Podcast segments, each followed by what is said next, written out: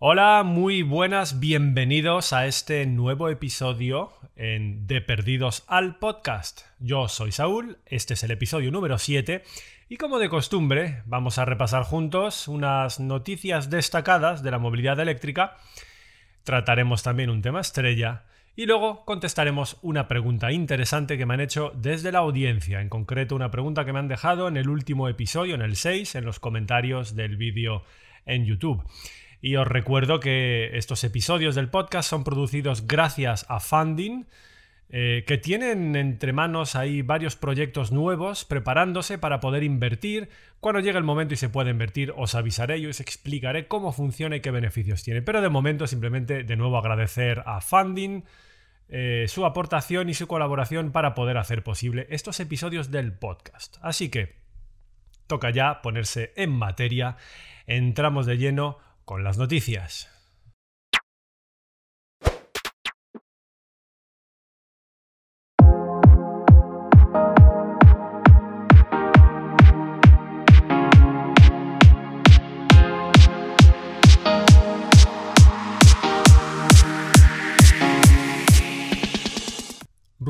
Rumores, rumores, rumores. Esto no es una noticia confirmada, no está basada en hechos, está basada en rumores.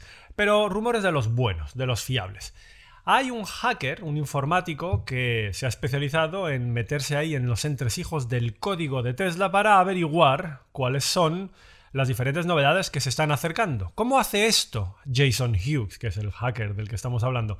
Pues lo hace escudriñando ahí la letra pequeña del código, mirando cualquier tipo de referencia a nuevos productos, nuevas funcionalidades, nuevas versiones, etc. Porque claro, Tesla según va desarrollando el software de sus vehículos, va preparándolos para, eh, no los vehículos, sino los códigos. Va preparando el software, va preparando lo que está escrito en el software para lo que viene más adelante. Y esto es lo que hace Jason Hughes. Se pone a analizar todo eso y ha encontrado una cosa bastante interesante. Varias menciones en el código de los software de los Tesla Model S, del software de los Tesla Model S y X, varias menciones a una batería de 110 kilovatios hora. Unas estimaciones rápidas permiten eh, llegar a la conclusión de que con una batería de 110 kWh se superaría tranquilamente los 640 kilómetros de autonomía.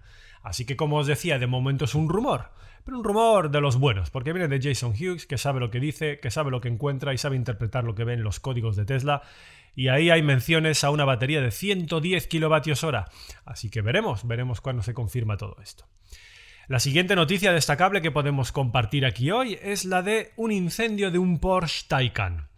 Lo único que se sabe de momento es que el 16 de febrero, en Florida, un señor propietario de un Porsche Taycan que lo tenía aparcado en el garaje de su casa, pues de repente se quedó sin Porsche y sin garaje. Porque se incendió. Se incendió todo. No se sabe cuáles son las causas de este incendio. Obviamente cuando hay un coche eléctrico aparcado en un garaje y todo se quema, la primera sospecha es ya se ha liado parda con la batería, algo ha fallado, cortocircuito, algo, lo que sea. Se ha quemado la batería, que por supuesto ha quemado todo el coche, todo el garaje, lo ha quemado todo.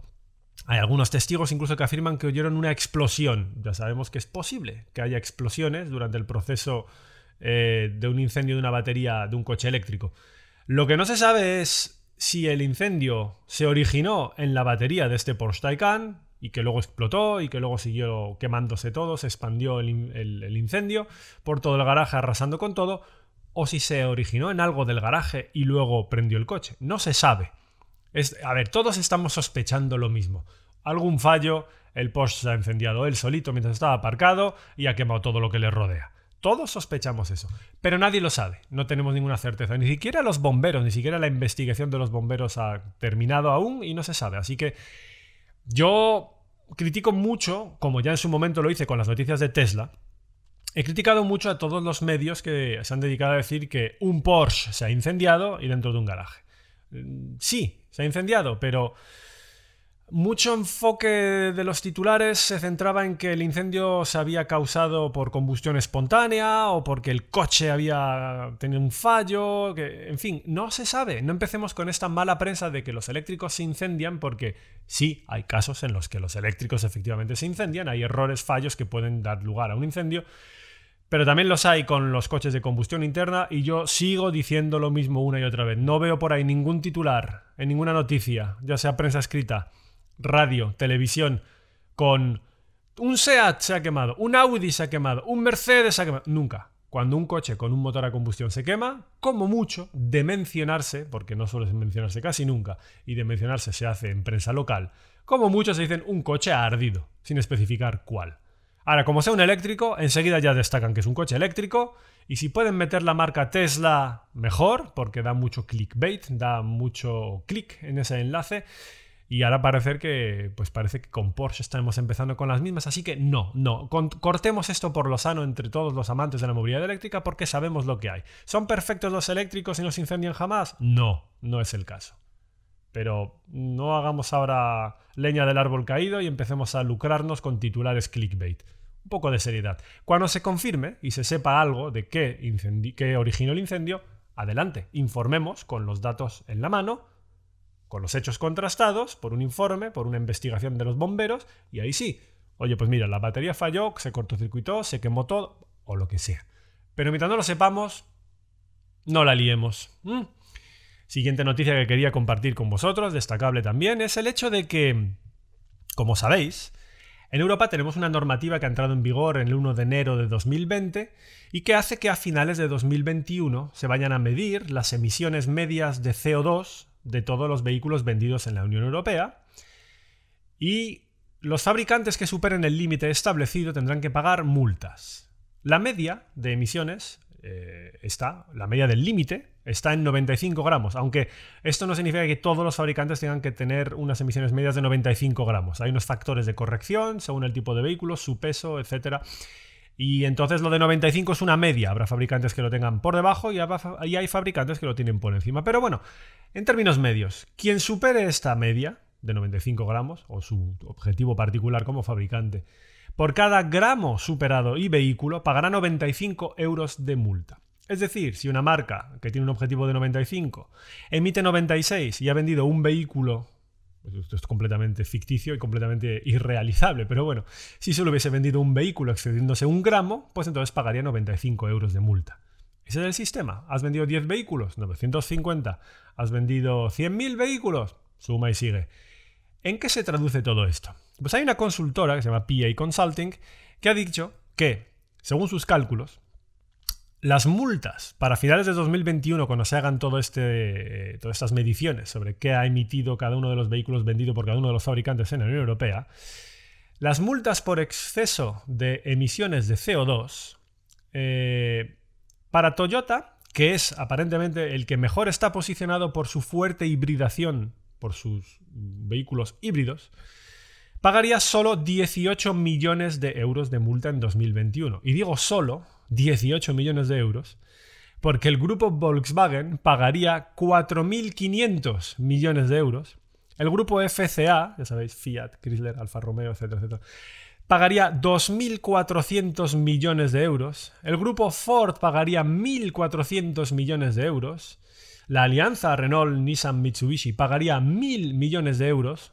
otros 1.000 millones de euros pagaría también el grupo Daimler con sus coches Mercedes, 930 millones de euros pagaría el grupo PSA, ya sabéis, Peugeot, Citroën. 800 millones de euros pagaría Mazda y también pagarían 800 millones de euros Hyundai, Kia, etcétera, etcétera, etcétera. Unas auténticas burradas de multas. Y esto, claro, es lo que hace que ahora eh, empecemos a ver anuncios para coches eléctricos, buenas ofertas de poder comprar con un contrato de leasing eh, o renting coches eléctricos por 200 euros, como es el caso del Renault Zoe, 200 euros al mes. Ahora se ve que los fabricantes están empezando a ponerse a vender, a intentar venderte en serio esos pocos vehículos eléctricos que fabrican. Y lo bueno es que también estamos viendo que para los próximos años, 2020, 2021, 2022, van a empezar a llegar cada vez más vehículos eléctricos al mercado, porque estas multas no las van a pagar solo en 2021, las van a seguir pagando mientras no estén siendo capaces de bajar su nivel medio de emisiones de toda la flota de vehículos que venden a los niveles que marca la ley. Y ojo, que es que además las cosas no van a parar de ponerse cada vez más estrictas, más duras. A día de hoy tenemos un límite de 95 gramos y se empezará a aplicar las multas en 2021, a finales de 2021. Pero es que para 2025 ya tienen que emitir un 15% menos. de lo que emiten hoy. Y para 2030, un 30% menos. Y además, a partir de 2023, se empezarán a aplicar los sistemas de medición de eh, emisiones de CO2 en circunstancias reales. Es decir, van, le aplican un cacharro al tubo de escape y ponen el coche a circular. Se acabó esto de las mediciones en laboratorio sobre la sobre el dinamómetro, sobre los rodillos. No, no, esto se acabó. A partir de ahora sacas el coche a la calle, empiezas a circular y ahí los híbridos y los híbridos enchufables van a tener un grave problema. Porque cuando empiecen a circular en condiciones reales, se van a ver el consumo real y las emisiones reales. Y ahí, amigo, estas multas van a empezar a subir porque se les va a empezar a medir en, condiciones reales las emisiones, porque además para 2025 se endurecen y para 2030 se vuelven a endurecer. Y además ya se está hablando en la Unión Europea de adelantar estos objetivos de 2025 y 2030 o incluso endurecerlos, o ambas cosas a la vez. Es decir, esto no va a ponerse más fácil en ninguno de los momentos. Los fabricantes tienen sobre su cabeza, cual espada de Damocles, multas de hasta, hasta 14.600 millones de euros para 2021 y si luego no hacen sus deberes y no empiezan a vender cada vez más vehículos eléctricos, eléctricos 100%, cero emisiones, lo van a seguir pasando muy, muy mal. Así que dicho todo esto, ahora pasamos a hablar de la noticia destacada que hace tema estrella y da título al episodio de hoy. Tesla y su Cybertruck el, Tesla Cybertruck ya superaría los 500.000 reservas, medio millón de reservas superadas para el Tesla Cybertruck. Una auténtica locura. Os recuerdo que esto ya es mucho más de las reservas que tenía acumuladas el Tesla Model 3. Y miradlo bien que está funcionando el Tesla Model 3 en el mercado, tanto en Estados Unidos como en Europa y en China. El Tesla Cybertruck ya supera ese nivel de reservas que tenía el Model 3 en su momento. Es absolutamente demencial para el bicho feo, raro, monstruoso, cacharro inmenso ahí de acero cuadrado con picos por todos los lados. es una locura, no hay por dónde cogerlo. Toma ahí, venga la gente a poner reservas. Claro que habrá quien diga que, oye, oye, un momento, sobre esto de las reservas, claro, es que el Model 3 en su momento había que poner 2.000 euros, creo que eran, 2.000, 2.500, algo así y eran reembolsables, pero no dejaban de ser dos mil y pico euros. Esto, pues el que se comprometía y soltaba el dinero era porque realmente al final, pues había muchas posibilidades de que acabase comprando el coche. Mientras que el Tesla Cybertruck, este con 100 euros, lo tiene reservado. Y sí, son 100 euros no reembolsables. Habrá gente por ahí al quien le sobren 100 euros, no muchos, pero ya sabéis, hay gente que no llega a final de mes y 100 euros es una cifra vamos, clave para poder terminar el mes en condiciones. Pero también hay gente que 100 euros pues les sobra. Honestamente, hay mucha gente a la que 100 euros no les importa y que puedes decir, bueno, pues es que esta gente está comprando la reserva, aunque no sea reembolsable y luego no vayan a comprar el Cybertruck. Pero lo están haciendo como, yo qué sé, pues como quien se pega una fiesta con los amigos, pues para divertirse, ¿no? Y luego tienen ahí en su cuenta Tesla el Cybertruck, la reserva, y lo enseñan a los amigos y, y se sienten bien. Y a lo mejor hay gente que está tirando 100 euros para eso. Bueno, es posible. Pero ¿cuántos hay de estos? ¿Mil? ¿Diez mil? ¿Cien mil? No sé, estamos hablando de que eh, la página web Cybertruck Owners Club, que no es oficial de Tesla, ha hecho eh, una cuenta del número de reservas que existen. Es decir, la gente cuando paga la reserva obtiene un número de reserva, un RN y una serie de números. Todos esos números los han ido compartiendo en este foro, han ido echando la cuenta y se han dado cuenta de que ya se han superado 522.000 reservas. Así que por mucho por mucho espléndido que quiera regalar 100 euros a Tesla con una reserva que luego no va a confirmar con un pedido, ponte que, que 200.000 personas han regalado 100 euros a Tesla. Pues seguimos teniendo más de 250, más de 300.000 reservas que ahí están de gente que va a comprar su coche en cuanto esté disponible. Son, son cifras impresionantes. El 26 de noviembre de 2019 confirmó Elon Musk en un tuit que ya tenía 250.000 reservas confirmadas. Esto sí es una cifra oficial. Las 522.000, bueno, siempre puede, puede haber gente que diga, no, pero el sistema de número de reservas no es consecutivo, tiene saltos, no sé. Podría ser, quién sabe. Pero el caso es que ya lo, confirmó también Elon Musk en su llamada con, con inversores, con accionistas del último trimestre de 2019 ya dijo que tienen más reservas de lo que podrían producir en 3 o 4 años. Así que yo diría, ponle una producción de 50.000 monstruacos de estos Cybertruck al año. Si Elon Musk dice 3-4 años, efectivamente, ya tienen más de 200.000 reservas. Y si dicen los otros que son 522.000, pues bueno, ya os decía, puede ser que esté inflado el número, pero que le puedes inflar ciento y pico mil unidades, doscientas mil unidades y ya es mucho inflar, ¿eh? sigue habiendo ahí un porrón, más de mil personas que se van a comprar un Cybertruck. Es una auténtica locura, es decir, es un éxito brutal. Voy a recordaros rápidamente eh, lo del Cybertruck. Lo primero, ya sabéis que yo hice un vídeo en mi canal de YouTube. Eh, si ponéis Saúl Tesla Cybertruck, os sale seguro, lo podéis buscar en Google o en YouTube, para el que quiera verlo si es que no lo habéis visto todavía. Y el que quiere un resumen rápido, pues el Cybertruck es una especie de monstruo brutal de acero indestructible que tiene tres versiones, en la que se comercializará con tres versiones. Uno, una versión barata de 39.000 dólares, que será tracción trasera, tendrá 400 kilómetros de autonomía en ciclo EPA eh, luego tendremos una versión con dos motores, dual motor, un motor en el eje delantero, un motor en el eje trasero, por tanto, tracción a las cuatro ruedas. Este tendrá una autonomía de 483 kilómetros. Y luego tendremos una opción con tres motores eléctricos, dos en el eje trasero, uno en el eje delantero. Este tendrá una barbaridad de 805 kilómetros de autonomía en ciclo EPA. Acelerará de 0 a 60 millas por hora esto creo que eran 96 km por hora, en 2,9 segundos alcanzará una velocidad máxima de 210 km por hora, podrá remolcar hasta 6.300 kilos y, y, encima solo el 17% de las reservas son para el modelo más barato, para el modelo de tracción trasera. El resto son para el dual motor y el tri motor. Impresionante. Tesla, por supuesto, ha confirmado que el Tree Motors empezará a entregar a finales del año 2021. Claro, es que el problema que tiene Tesla ahora mismo con sus productos siempre es, siempre es el mismo. Es que hay muchísima más demanda de lo que ellos, ellos pueden o quieren producir en un determinado plazo. O sea, si, Tesla produjese 5 millones de vehículos al año, pues todas estas cosas estarían muy bien. Lanzar un producto, producto que se vende y a correr. Y no, hubiera, no habría tanta espera, en fin. Pero es Tesla. Ya no es una startup pero sigue poco a poco. Ahora mismo tiene la, fábrica china, que acaba ya de ponerse en marcha, todavía está escalando producción. La fábrica de Europa están, talando, o están terminando de talar árboles. hablamos de una empresa que tiene una capacidad limitada y que no para de intentar expandir y crecer sus capacidades de producción de vehículos y productos al mayor ritmo posible, porque no dan abasto. Esto es impresionante. Es, la mejor situación en la cual puede encontrarse una empresa. No das abasto para producir todo lo que tu demanda te está diciendo, dame, dame, quiero más. Y lanzas un producto nuevo y, venga, quiero 500.000 y no puedes producirlo si estás ahí con la lengua afuera. Es, es difícil, pero es una situación ideal. Vamos, ya quisieran los demás fabricantes. En fin, Ahora bien, no va a ser todo un camino de rosas en el que solo existe el, Tesla Cybertruck, no hay alternativas y todo el que quiera una cosa así bicho gordo eléctrico tiene que ir comprarse el Tesla. No, no, no, no, no. Aquí ya van a tener que empezar a competir con rivales serios, ya sabéis los vehículos Rivian con sus versiones SUV y su pickup. Sabéis que Ford quiere sacar una, una F-150 eléctrica, sabéis que Chevrolet se va a poner a ello, que GMC también, que sacarán un Hammer eléctrico. Están Bollinger, Fisker, Karma, Nicola, Lordstown, Neuron EV. Todos tienen proyectos para pickups y megacamionacos monstruosos, camionetas que dicen en América Latina, monstruosas para competir.